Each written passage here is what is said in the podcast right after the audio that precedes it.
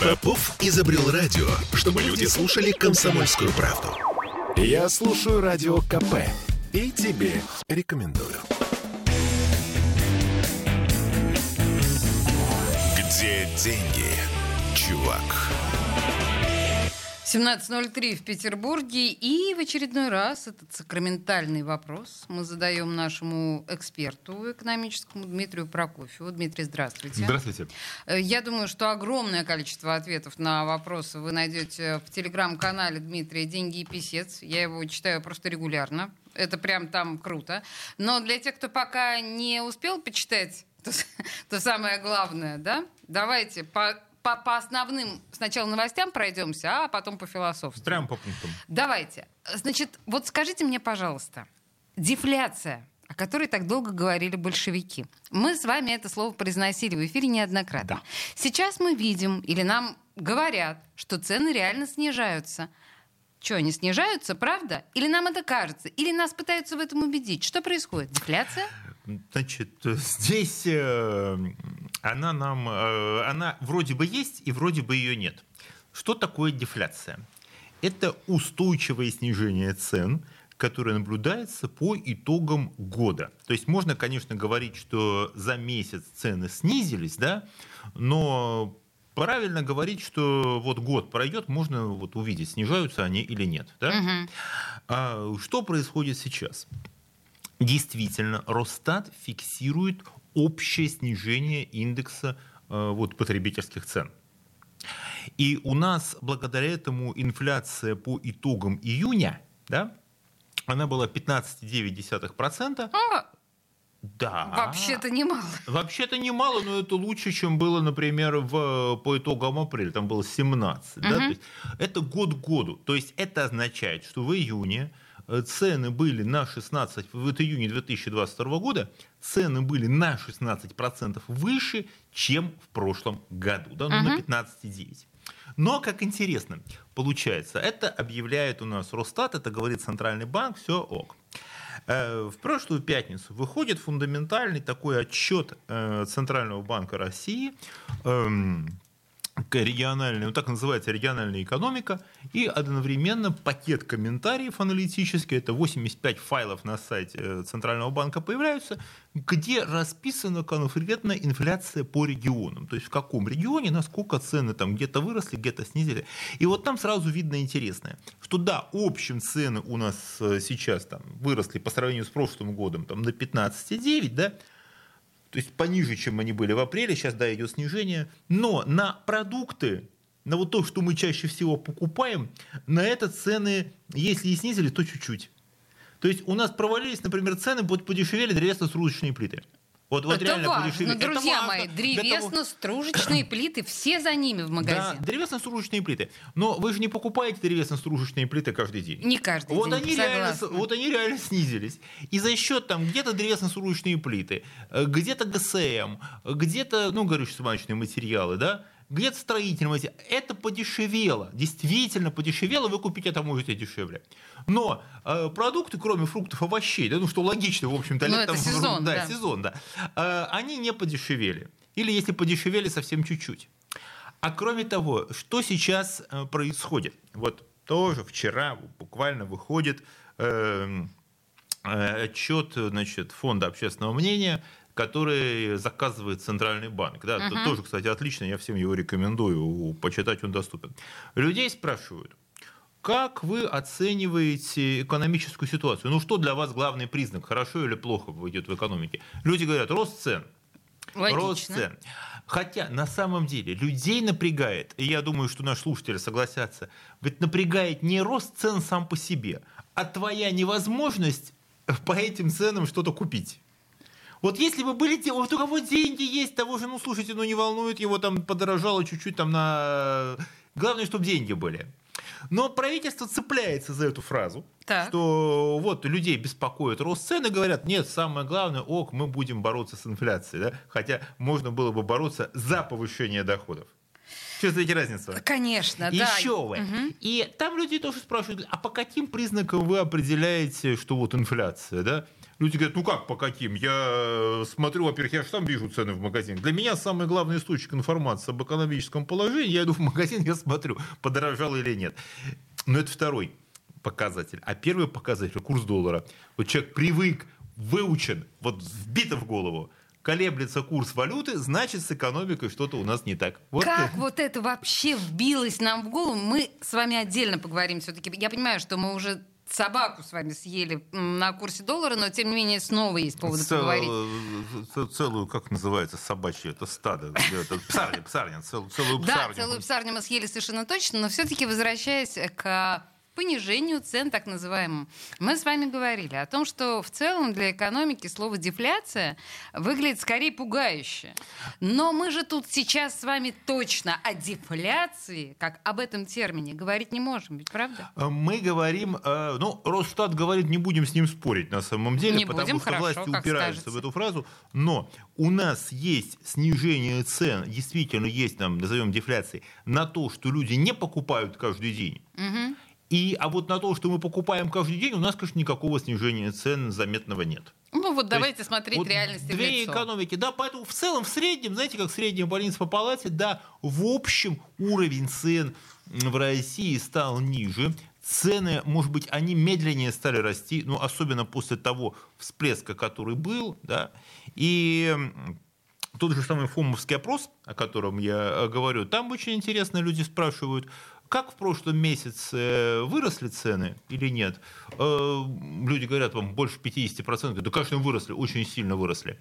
А в следующем вы ждете повышения цен? Люди говорят, нет, а в следующем месяце вырасти не должны. Внимание, вопрос, почему не ждете? Ну, потому что работает э, вся информационная система, работает на то, что, типа, говорят, что, ребят, все хорошо, все будет в порядке.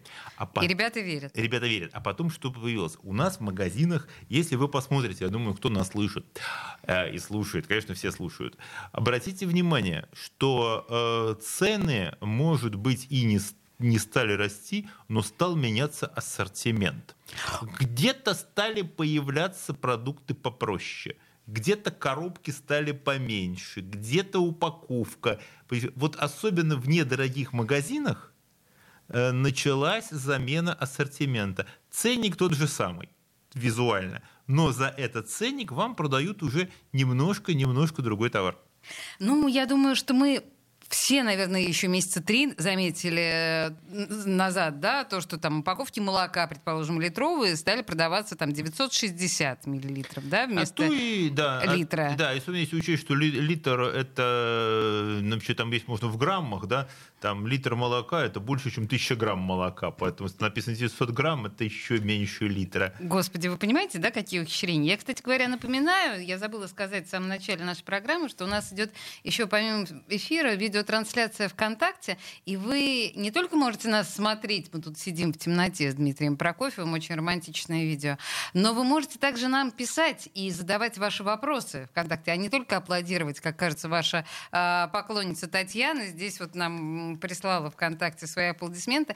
Не только аплодисменты, друзья мои, но и толковые вопросы и комментарии, в принципе, о чем бы вам хотелось поговорить дальше. Слушайте, ну хорошо, а если мы говорим о том, в принципе, как должны в ближайшее время меняться полки наших магазинов? Как их вид должен измениться, на ваш взгляд? Ведь тоже точно что-то произойдет? Значит, ну, во-первых, они у нас будут не такими яркими и красочными, как были потому что вот это вот многоцветие красок, оно будет так потихонечку исчезать. Официально производители упаковки предупреждают, что красителей осталось у них не так много. И некоторые официально уже, если вы заметили, стали вот белая упаковка, на которой просто идет надпись, чтобы красить всю упаковку, там в зеленый, там в красный, в синий какой-то цвет, э, там в желтый. Да, ну в синий стараются не красить продуктовую упаковку, холодный цвет. А. Да, вот если вы посмотрите, то упаковки обычно зеленые, красные, Какие желтые, хитрости. да, такие приятные цвета. В синий любят красить э, продукцию, знаете, где вот всякая есть заморозка. Вот если вы посмотрите, а, вот оно там что. вот эти всякие там крабовые палочки, рыбные консервы, э, вот там какие-нибудь там замороженные блинчики.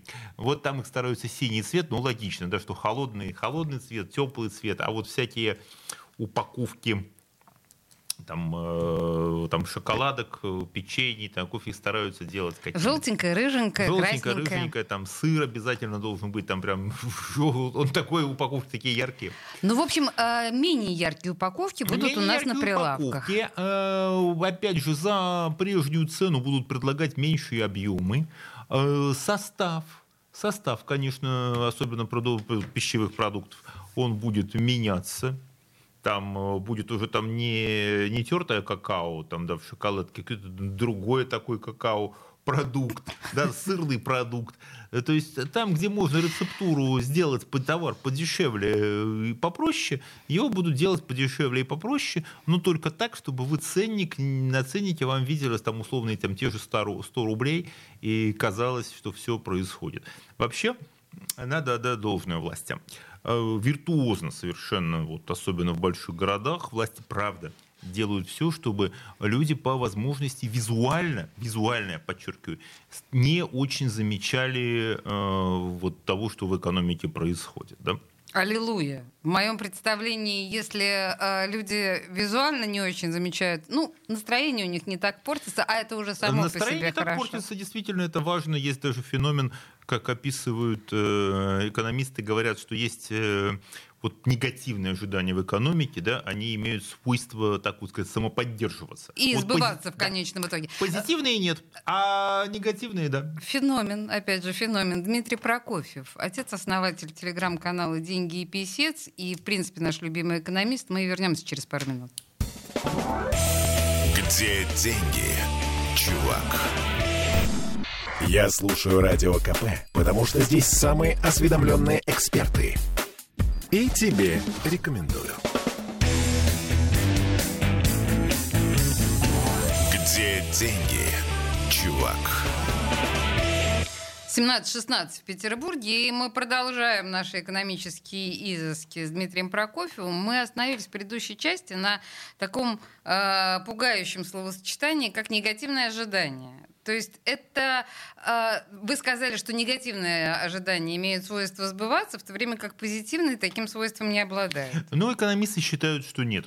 Э, Позитивные э, свойства, позитивные ожидания это какие? Ну, когда люди верят, что в экономике все будет хорошо, И в ней все хорошо. И в ней все, да, в общем, хорошо. Ну и э, здесь, ну, здесь никаких вот э, историй, ну, ну, будет все хорошо. Ну, что человек будет такое особенное делать? А вот когда негативное ожидание, то человек здесь старается, он начинает что-то действовать. Он да? начинает что-то суетиться, и причем суетиться он, как правило, так, чтобы становится еще хуже, да? Ну, Неконструктивно например, неконструктивно он суетится, да. Он начинает там э, то в финансовую пирамиду деньги отнесет, то просто сядет, ничего делать не будет, говорит, а пропади все пропадом. Или деньги не тратит, да, например, будет все плохо, я буду вот копить, сидеть там, да, запасусь э, тушенкой и макаронами и буду сидеть сидеть дома. А для экономики это все плохо, потому что предполагается, что активный человек, он ищет работу, он вкладывает деньги, он тратит, да, и значит, начинает так вот, берет кредиты, начинает То есть никакого верить. волшебства в этом нет, в том, что негативные, э, прогно- негативные ожидания э, сбываются чаще всего, а позитивные, к сожалению, нет. Потому что негативные ведут нас к всяким необдуманным действиям. Слушай, ну сейчас-то мы на позитиве. А вот сейчас мы на позитиве, и поэтому, как правильно говорит э, господин Прокофьев, очевидно, правительство большое молодец, как говорит про средний род, большое молодец, э, что поддерживает нас в относительно позитивном настрое. А вот это интересно очень. На самом деле позитивный настрой, он, так называется, не с ветра взят. А, Опять же, Фонд общественное мнение по заказу Центрального банка, который проводит постоянные опросы, последние данные вышли вчера, показывает, что индекс ожиданий, да, когда люди говорят, что все, у меня все будет хорошо, э, от экономики ждет позитивного, он составил 112 пунктов. Это исторический максимум. То есть никогда люди не были уверены в хорошем будущем, во всяком случае отвечают они да, на опросы социологов, э, давно не были в такой, в такой позитивной уверенности. А это как? А вот хороший вопрос. Потому что интересно, что буквально пару месяцев, причем позитив, он идет примерно где-то с мая. Вот май, июнь, вот, э, вот даже с апреля, апрель, май, июнь позитив только рос. Вот люди все верят, что будет хорошо. Причем интересно, если а, вот у нас там два индекса они считают. Один, ну кто нас смотрит трансляцию, да? Один индекс показывает ожидания. Чуть ближе к микрофону, ага. Один индекс показывает ожидания, другой индекс показывает оценку текущей ситуации.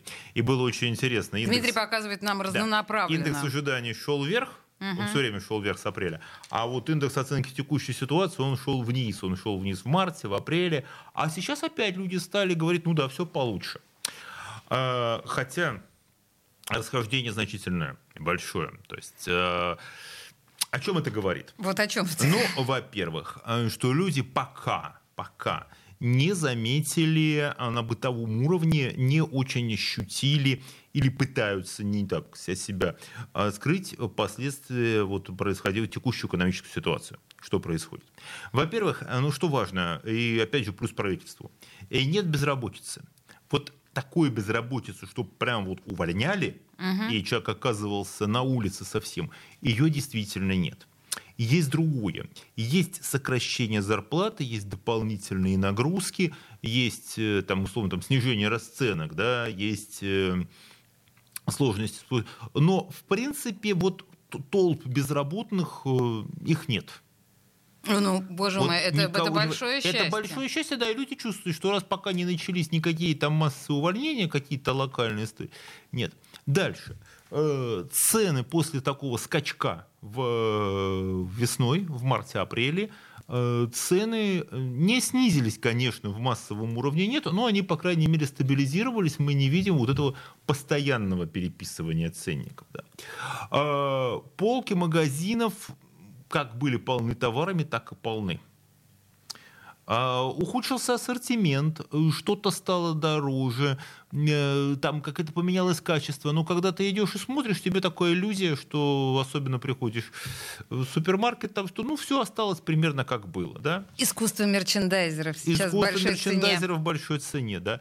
А люди э, видят, что сейчас вот если ехать э, по петербургским улицам, видно, как стали закрываться, как стали закрываться какие-то бутики, как стали закрываться магазины, но э, Значит, ну, вроде бы как, ну, хорошо, закрылись, какие-то стали появляться, открываются, такого, что вот прям пустые витрины стояли, такого тоже нет, да. И как Центральный банк в своем отчете написал, говорит, в Петербурге, ну, про Петербург они написали, два таких прям вот чудесных комментария, в общем, понравились. Один э, был написан так, что говорит, большую популярность приобретают э, столовые и кафе с низким средним чеком. Вот понимаете, можно сказать, что у людей нет денег на... А вы сказать так, что они популярность приобрели. Вот, ну, ну хорошо же, то есть что-то приобрело популярность. Вот они кафе со средним низким чеком, ну просто люди решили так вот э, поиграть в средний низкий чек. Поменьше кушаем, да? Они приобрели популярность. Ну красиво же сказано. Очень хорошо, да, формулировка да. блестящая. Да. Это к вопросу о том, что мы поддерживаем позитивный поддерживаем настрой. позитив, да. И вопрос вот такой, значит, есть э, в том же отчете есть, что в одном из э, крупнейших торговых, вот вдумайтесь во фразу, в одном из крупнейших торговых центров, торговых комплексов в центре города, в одном из крупнейших торговых комплексов в центре города открылся универмаг товаров российских дизайнеров, в котором представлено более 50 брендов товаров для дома, для там, одежды, там, косметика, да еще что-то. Да ладно. А вот что вы себе представляете? Вот как вот такие слова, вот я процитировал отчет. Э, как вы себе это представляете визуально? Ну, я себе представляю какой-нибудь там Стокман или какой-нибудь... Вот какой-нибудь, да. Вот он там же, где вот в том же торговом центре, где а, вот то, что вы сказали, да. Угу. Вот подвальный этаж. Только один этаж. Под, нет, не весь. Вот подвальный этаж, там, где азбука в вот где Подождите, вкуса, 50 где... брендов поместились вот на каком-то там ну, полуподвальном там, пятачке? Ну, там потому что по нескольку вещей каждого бренда а. лежит, и, в общем-то, они там А кто сказал, что не представлены а 50 сказал, брендов? Они реально представлены. Да. То есть реально представлены, но смотрите, вот ты читаешь, у тебя образ такой, ну, прямо вот какой-то гигантский универмаг открылся. Да. Нет, там такой небольшой. Но там, правда, честно, 50 брендов есть очень, кстати, милые вещи, дорогие. Дорогие. Ну, отечественный производитель, по крайней мере, в одежде почему-то вообще очень дорог. Непонятно, почему, необъяснимо. Я напоминаю, кстати говоря, что вы смотрите нашу... Хорошо смотрите, хорошо смотрите нашу трансляцию ВКонтакте, не задаете вопросов. Не понимаю, почему. Пожалуйста, спрашивайте у Дмитрия Прокофьева, что вы считаете нужным, и лайкайте, пожалуйста. Если ну, может, все исчерпывающе, мы даем ответы. Вполне вероятно. Но если мы возвращаемся все-таки к теме цен и так всерьез, да, э, сейчас многие не понимают, что делать с недвижимостью. Смысл в том, что ко мне постоянно приходят наши эксперты, очень разные, и девелоперы, и просто там, да, а, агентства продажи недвижимости. Вроде бы у нас был серьезный взлет цен в связи с тем, что стройматериалы подорожали. Сейчас вроде бы говорят о том, что понижение цен на недвижимость. Как вы, как экономист, видите ситуацию? Слушайте, здесь что у нас с этим понижением? А, люди ведь как, вот э, буквально, э, могу привести, я тут смотрел, э, как раз у меня опрос в канале проводился, ну, да, давайте, что люди да. говорят, да, причем это коллеги из того, что телеграм-канал очень хороший котлован, а, которые собирают информацию про недвижимость. И вот цены на недвижимость, люди спрашивают про новостройки, да, люди отвечают, что 36% у меня отвечают, что цены вырастут, 42% что упадут. А вот э, цены на вторичном рынке, 49% считают, что упадут. Понимаете, какая история у нас э, с, с новостройками, с ценами на недвижимость, да? Люди видят, вот всякие эти ипотеки, льготные, такие сики, их дают на что? На новостройки. Цены взлетели на что? На новостройки. Угу. И владелец квартиры, он сидит э, и смотрит, ага, вот у меня под окнами роют котлован, вот у меня буду строить очередной там человейник, да, какой-нибудь там, или свой комплекс, и вот он смотрит, на сколько, стоит квартира вот э, в этой новостройке, почем ее предлагают. Он смотрит и думает, так, моя-то квартира должна стоить дороже, она-то уже готовая, она-то уже обжитая, она-то уже отремонтирована. Там-то вы покупаете еще только вот... На уровне котлована, голые, да. Вы покупаете на уровне котлована, вы еще рискуете, еще когда достроят, а вы пока платите ипотеку, да не дай бог начнутся какие-то задержки, а тут моя квартира, ну, конечно, стоит она дороже, человек старается ее подороже продать. Да? А в свою очередь э, застройщики, они же тоже смотрят на цены вторичного рынка, им тоже надо как-то продавать. И они понимают, что у человека с деньгами, у него есть альтернатива. Он может либо сыграть, э, взять эту льготную ипотеку, взять квартиру на котловане, или искать себе квартиру приличную какую-то на вторичной. Но вторичной тебе не дадут льготную ипотеку. Да? И вот этот треугольник, когда и застройщики хотят продать свои квартиры максимально дорого. Почему? А потому что они э, сейчас э, потеряли возможность, ну, как раньше, честно, ну, строили пирамиды. Угу. То есть долевое строительство, по большому счету, да, это была такая история, когда собирали эскроу деньги. счета с... не дают. А эскроу счета теперь этой возможности их лишили. Значит, ну, а все риски, да, застройщики все равно стараются переложить на потребителя. Почему? Потому что они уже убедились, произойти может все, что угодно, да, Хорошо, что сейчас вроде бы цены стабилизировались. А кто знает, что произойдет завтра? А кто знает, действительно, а на кто знает, теме... когда у нас вот... вот люди в полгода, на, буквально несколько месяцев назад убедились, что может произойти все, что угодно. Мы сейчас с вами вот на этой счастливой ноте да, перейдем на новости. Надеюсь, что новости ничего плохого нам не расскажут, ничего не произошло. Дмитрий Прокофьев э, в студии радио «Комсомольская правда». Через три с половиной минуты продолжим. Где деньги, чувак? Попов изобрел радио, чтобы люди слушали комсомольскую правду. Я слушаю радио КП и тебе рекомендую. Где деньги, чувак? 17.33 в Петербурге, и мы продолжаем задаваться этим вопросом с Дмитрием Прокофьевым, нашим экономистом и э, автором и как это называется, основателем да. телеграм-канала «Деньги и писец», который мы настоятельно всем рекомендуем. Мы с вами про цены все говорили, причем целых две части мы с вами не можем слезть с, с этой темы, да? Ну, потому что это главный а... фактор, по которому люди у нас оценивают, что в экономике происходит. Да, но тут еще вот мы с вами затронули курс рубля. Да который вроде бы правительство обещает понизить, который вроде бы неоправданно высок, а у нас есть еще отличный фактор. Финляндию, люди сейчас вырвались наконец, да, в Финляндии, и Финляндия продает нам товары по цене евро 120 рублей за штучку, и... за евро. Да, она не товары нам продает, она продает товары за евро. Да, а Но... а евро продают по такому курсу. А это вы в Финляндии. Вот здесь, вы, если вы купили евро здесь... А здесь можем его купить за 70. Можем, и если, если нашли, если купили, если там повезли и так далее. Можете, можете. А, наличные, да, если раньше да. с карточками ездили, теперь карточки не работают. Значит, нужно вести наличку. А, здесь интересно, потому что если раньше человек, который, во всяком случае, в приграничных вот этих всех финских там каких-то кафешках, там, где, где рыбку покупали, да, там в магазинах, во всех, можно было вполне, да, не по самому хорошему курсу, но условно, там, если был официальный курс, там, ну, скажем так, 70, да, угу. то по 75 э, всегда можно было, там же вот И это совершенно была нормальная обменять, практика. Да, и люди, кто не успел поменять валюту или там по какой-то причине, пожалуйста, он рублями рассчитывался по чуть более дорогому курсу, но вполне приемлемому. Сейчас нет, а потому что финну рубль, в общем-то, не нужен стал. Да, потому что все понимают, что на самом деле э, с рублем-то тоже ты ничего особенного не сделаешь. Да?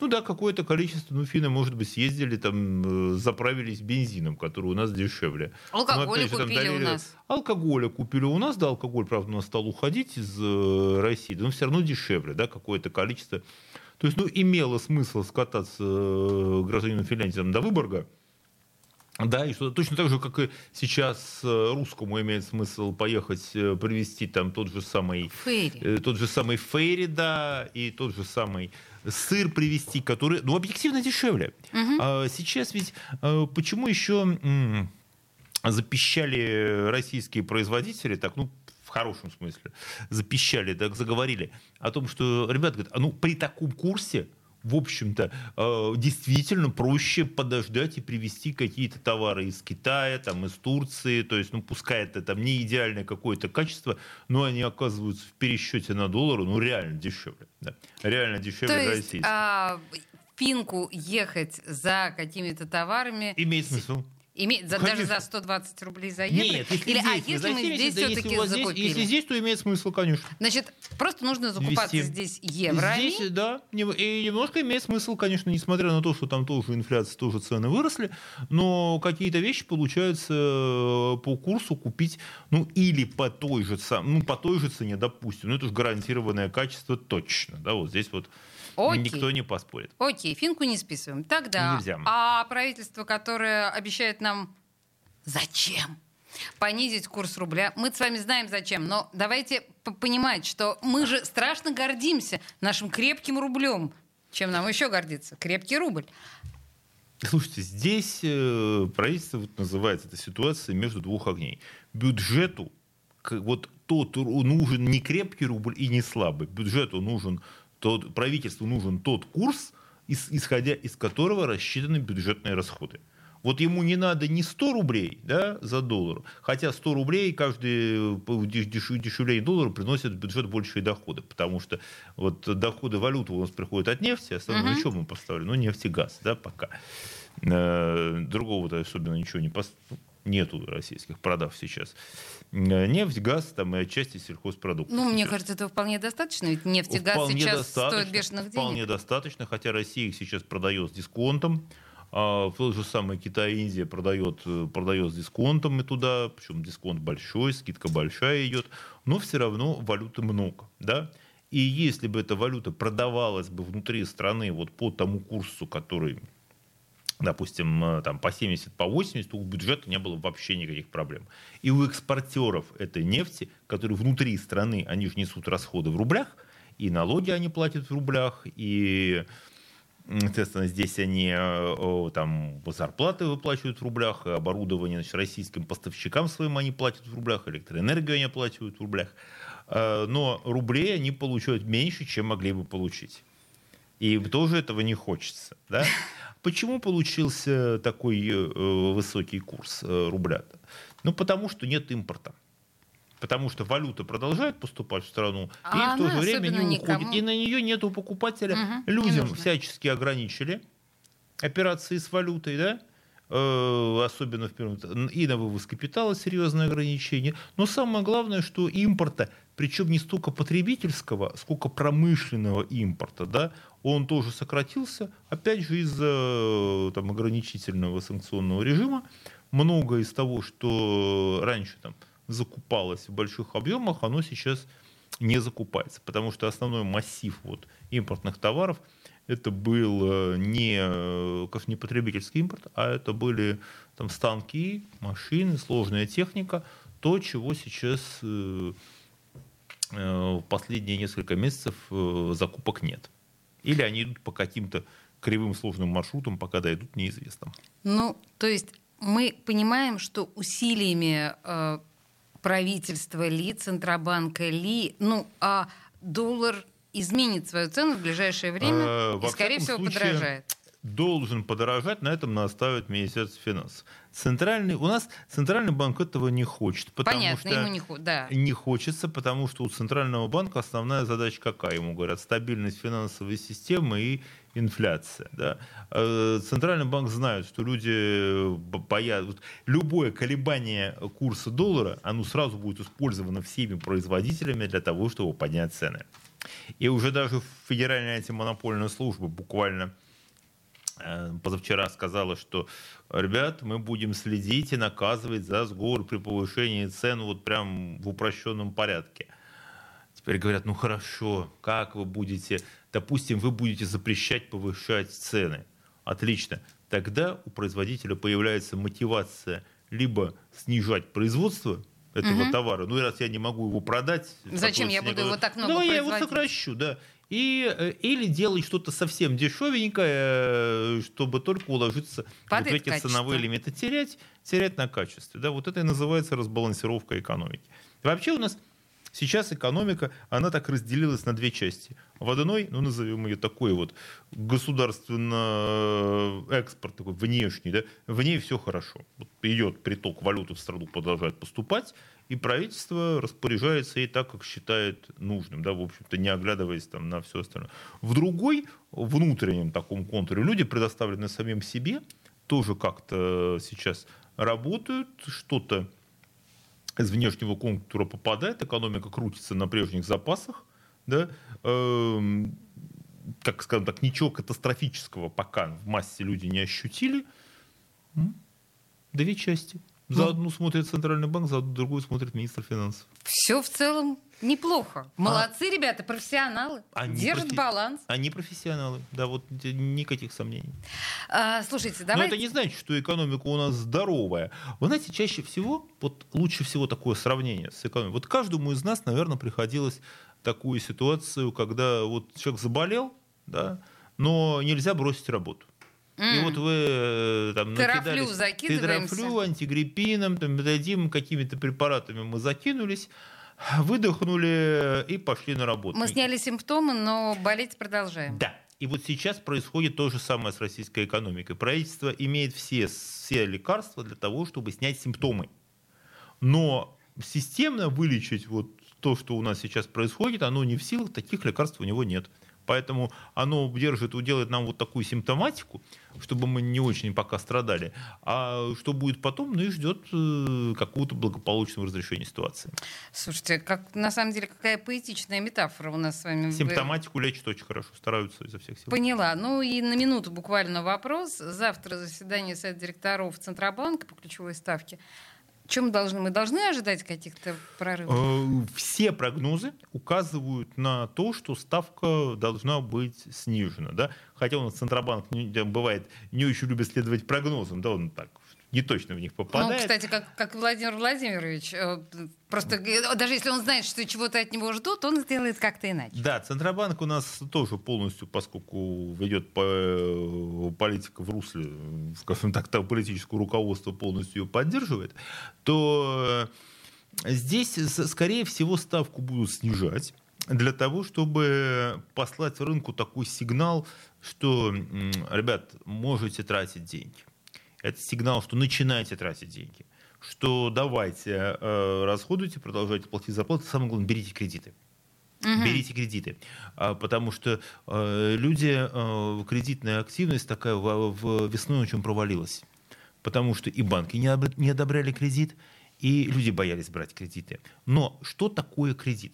Вот когда э, кому-то э, выдали кредит, да, вот кто-то дал деньги, это значит, что выросло это перераспределение покупательной способности. Он получил кредит, он пошел покупать. Да, вот в деньги, вот эти вот кредитные деньги, они, значит, кому, они кому-то попадают. Понятно, что проценты придется платить тому, кто его взял. Но, Но это уже другой вопрос. Это не другой вопрос. Это важно оценивать риски. Дмитрий, да. а, вот прямо сейчас мы с вами прервемся на рекламу. Буквально на пару минут вернемся к этому разговору через две минуты. Где деньги, чувак?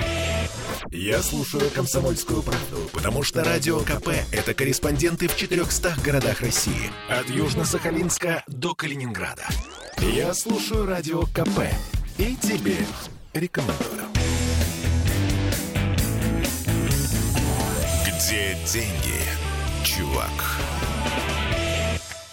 1746. И мы продолжаем. Я в предыдущей части подталкивала моего собеседника Дмитрия Прокофьева, нашего прекрасного экономиста, к той мысли, что, ну, то есть, он сам это произнес, да, что кредит — это двигатель торговли. И вот когда у нас сейчас Центробанк, скорее всего, завтра у него, да, вот это вот заседание важное, на котором, скорее всего, как говорит Дмитрий, он объявит о снижении ключевой ставки, а это будет сигналом для населения. Ребята, тратьте деньги, берите кредиты, давайте. И самое главное, это будет сигнал для банков uh такой, что... Что давайте. Что давайте. Единственное, что не надо, конечно, преувеличивать значение вот этой э, ставки. Что скорее здесь, что банки будут делать точно, да, в первую очередь они будут снижать ставки по депозитам. То есть э, они будут делать сбережения менее привлекательными, да, то есть чтобы люди будут думать, ну, тратили, ничего, тратили, да, тратили. что ну нет смысла мне держать деньги на банковском счету, ничего там такого у меня, э, я там ничего в нем не высижу, лучше я что-нибудь себе куплю, да. Угу. Лучше я пойду куплю какие-нибудь вещи, я вложу, может быть, в какой-нибудь бизнес, э, будет, куплю, может быть, акции российских предприятий, да, потому что э, со вчерашнего дня Центробанк э, не рекомендовал иностранные акции не продавать да, неквалифицированным инвесторам. Да, то есть, ну, основному нашему населению. Кстати, да, это, это один из моих вопросов был. Что за рекомендация такая? Это вообще что? Слушайте, это замечательная, наверное, история, которая... У нас есть минута рассказать? Прям... Да, конечно. Это, это историческое решение. Давайте. Потому что есть такая история. Значит, ровно 300 лет назад, ну, не совсем, да, 298, а Верховный Тайный Совет э, писал, такой был при императрице Екатерине I, он э, подал такую записку, в которой было написано, что если раньше вот крестьяне бегали да, в государстве, они бегали от одного помещика к другому, а сейчас крестьяне бегут там, в Польшу, в Запорожье, к раскольникам, да, там, к башкирцам, и с этим надо что-то делать, потому что вот люди разбегаются и поместья пустеют. Примерно то же самое через 300 лет сказал Центробанк. Что хотя он мог бы сказать так, наверное, выражаясь языком того времени, что если прежде мелкие инвесторы бегали, но они бегали в своем государстве от одного олигарха к другому, от одной там финансовой пирамиды к другой какой-то, да, и внутри страны что-то тратят, то сейчас они бегут там в Теслу, в JP Morgan, в крипту, там покупают какие-то Ужас. Значит, там активы, и задача надо что-то сделать, чтобы их деньги оставить здесь. Ну, потому что, вы понимаете, там, э, если и акции, допустим, там, американских там, компаний, э, можно, пускай с учетом курса доллара, там, всех колебаний, ограничений, но они растут, там, допустим, на, на 7, на 10 процентов, а российский фондовый рынок упал на 50 процентов. Ну, в общем, да, да выбор какие-то очень понятные да, цифры в общем, в очень понятная история. И идея, конечно, заключается в том, чтобы чтобы принудительно отсечь э, вот деньги российских мелких инвесторов от западных рынков, их туда не пускать, в расчете на то, что ну, им деваться будет некуда, они принесут их своим здесь родным олигархам. Так, а э, уже запрещено неквалифицированным а, инвесторам? Ну, брокерам сказано не продавать им иностранные не акции. Продавать. Не продавать. То есть не то, чтобы запрещено, но... Рекомендация нет. Но это я что рекомендую регулятор Понятно. рекомендует, то будут исполнять.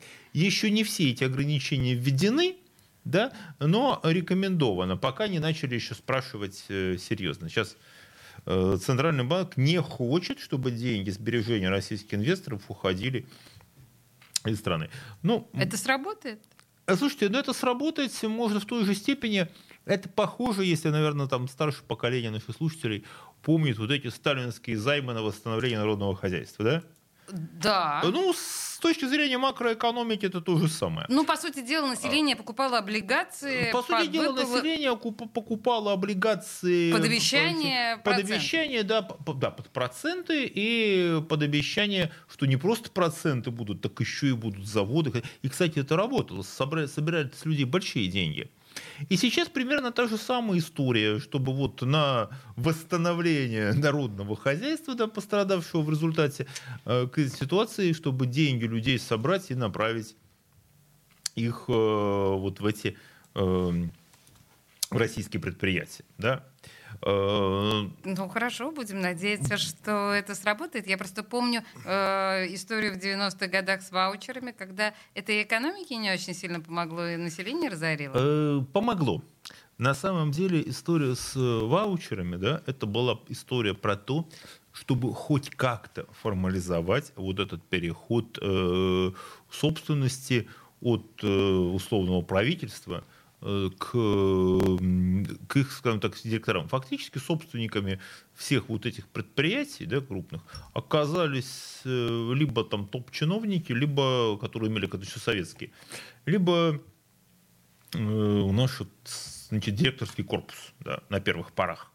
Но и для того, чтобы хоть как-то сделать этот механизм передачи ну, более-менее прозрачным, вот была запущена вот эта условная, условная ценная бумага, которая играла. Фактически этот ваучер, он играл такую роль, как дополнительных таких параллельных денег, да, то есть на которые ты мог... Э, то есть на самом деле, с точки зрения макроэкономики, это были такие дополнительные деньги которыми ты мог вот покупать определенные активы на них. Да. Это была uh-huh. ценная бумага, но она выполняла роль, роль денег вот в определенном, э, таком, на определенном рынке.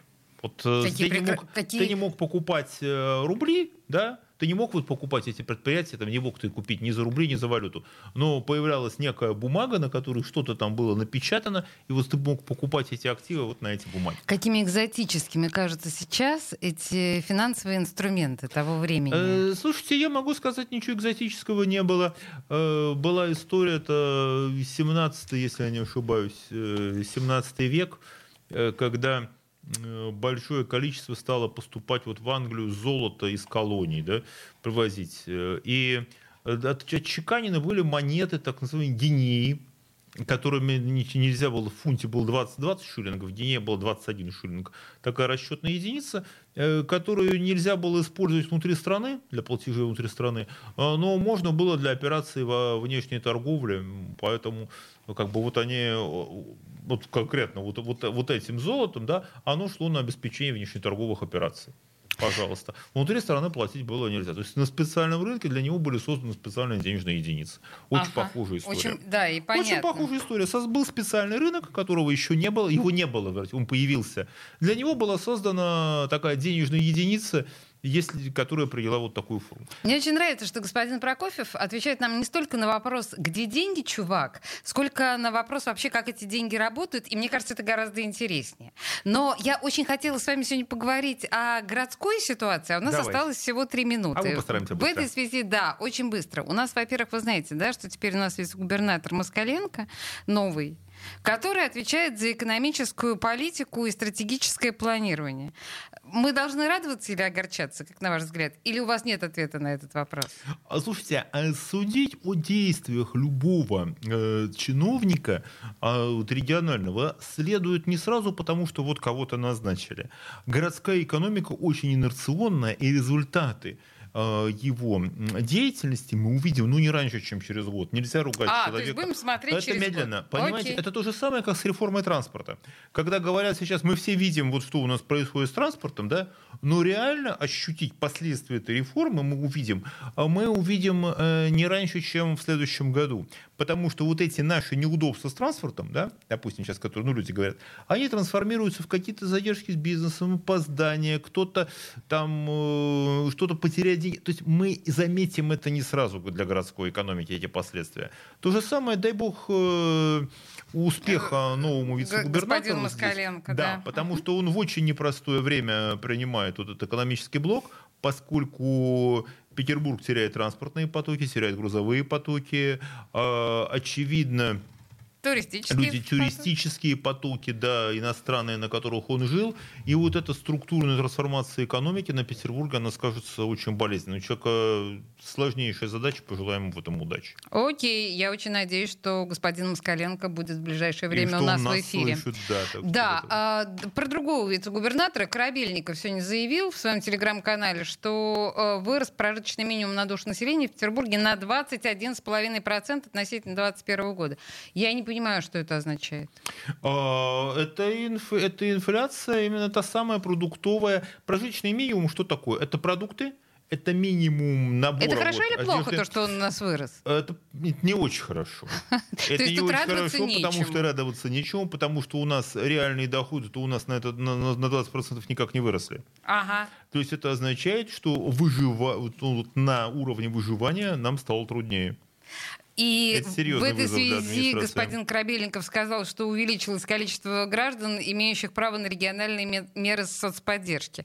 Но соцподдержка у нас тоже не резиновая, насколько я понимаю. Ну, чтобы всех... Э, соцподдержка не резиновая, но она необходима. Нет, дело в том, что э, соцподдержка это как раз вот то самое перераспределение от одних других. Деньги, которые люди получат в рамках соцподдержки, гораздо лучше ее дать, чтобы люди могли их потратить, чем э, говорить, что она не резиновая, и люди окажутся в ситуации вот такой вот жесткой экономии, отказа и будут там хвататься за любую работу, обваливая рынок труда. Нет. А, вот именно поэтому я не вице-премьер. Поэтому, в смысле, не вице-губернатор. Поэтому да? нужно, эту поддержку нужно оказывать, безусловно.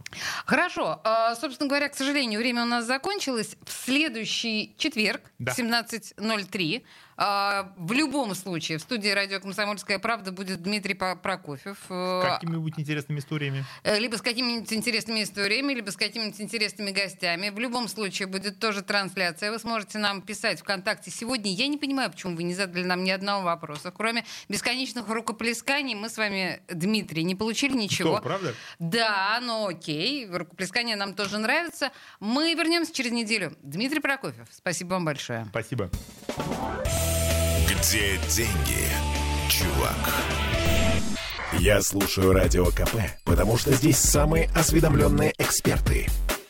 И тебе рекомендую.